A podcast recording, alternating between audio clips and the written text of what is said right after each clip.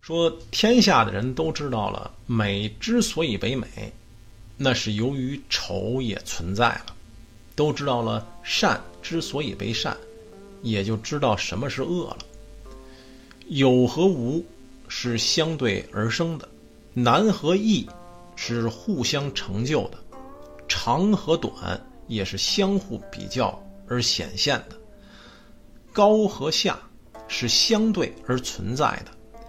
音节和旋律是相互和谐的，先和后是相随且有序的，这些呀都是恒久不变的，因此呢，圣人才会用无为的态度来处理世事，才会以润物无声的方式去实行德政教化，让万物自然的产生，自由的发展。而非人为的创造，非强加人为的意志。工业成就了，不据为己有。哎，正是因为不据为己有，所以也就不会失去。朋友们，您好，我是崔 Sir。刚刚给您解释了是《道德经》里关于美丑、难易、长短、高低等等的规律。原文呢是这样的。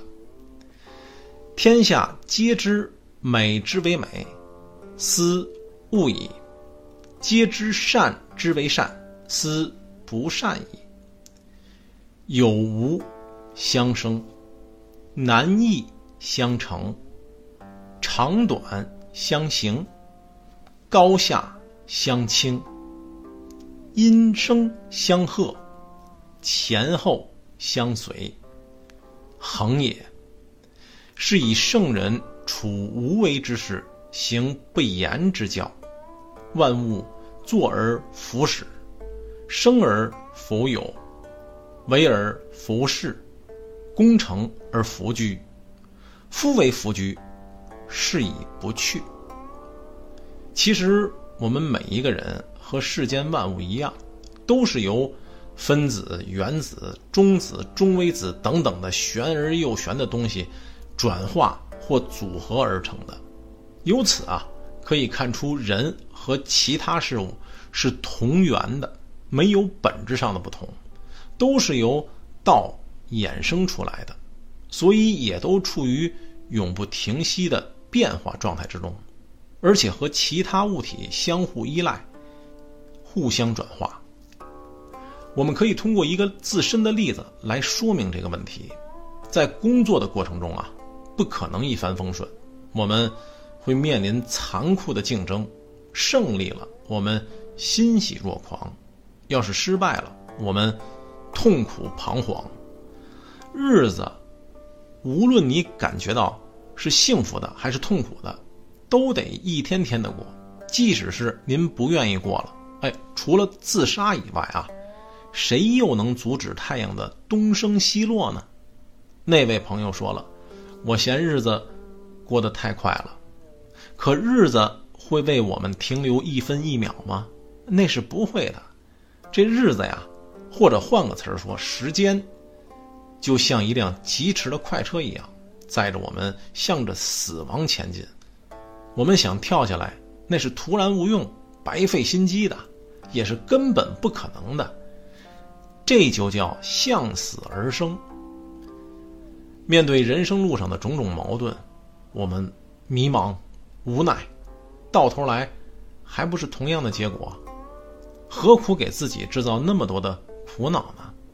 面对荣辱、得失、成败、哀乐、哀怨，为何不能从容不迫、泰然处之呢？这叫什么呢？得之不喜，失之不忧。行到水穷，坐看云起，不以物喜，不以己悲，心如止水，宠辱与共。而痛苦啊，还是存在的。痛苦的缘由是因为矛盾，矛盾之所以有，是因为头脑中啊有了知识的概念。它是一个由无知到有知。再由有之到矛盾的这么一个自然形成过程，矛盾也是有着两面性的，啊，一是好的，一面是坏的。可我们的特点呢，哎，就是只愿意接受好的结果，而不愿意接受坏的结果，因而我们才会产生痛苦，我们才会感到迷茫，甚或是悲痛欲绝。这种坏情绪啊，经常困扰着我们，因为在我们生活的这个大环境里啊，矛盾是无处不在的，而道是无言的。也是无边际的，它孕育了天地万物，并使万物啊感受到了它的存在和巨大威力，但却无法对其加以准确的描述。任何的概念和范畴都是牵强的，都没有恰当的、准确的概括出道的真意。正是因为这种不准确、不完全、不真实，也直接影响了我们对道的认识与领悟。所以，我们也就无法真正融入到道的无忧愁、无烦恼、自由自在的境界中去。圣人明白道的绝对性和它的真实内涵，他们能抛弃和超越人类的自私和贪婪，采取顺其自然的态度去对待人和事儿。这种无所作为的处世哲学，看似很是消极。却是一种真正的积极，是对人类自身精神境界的提升。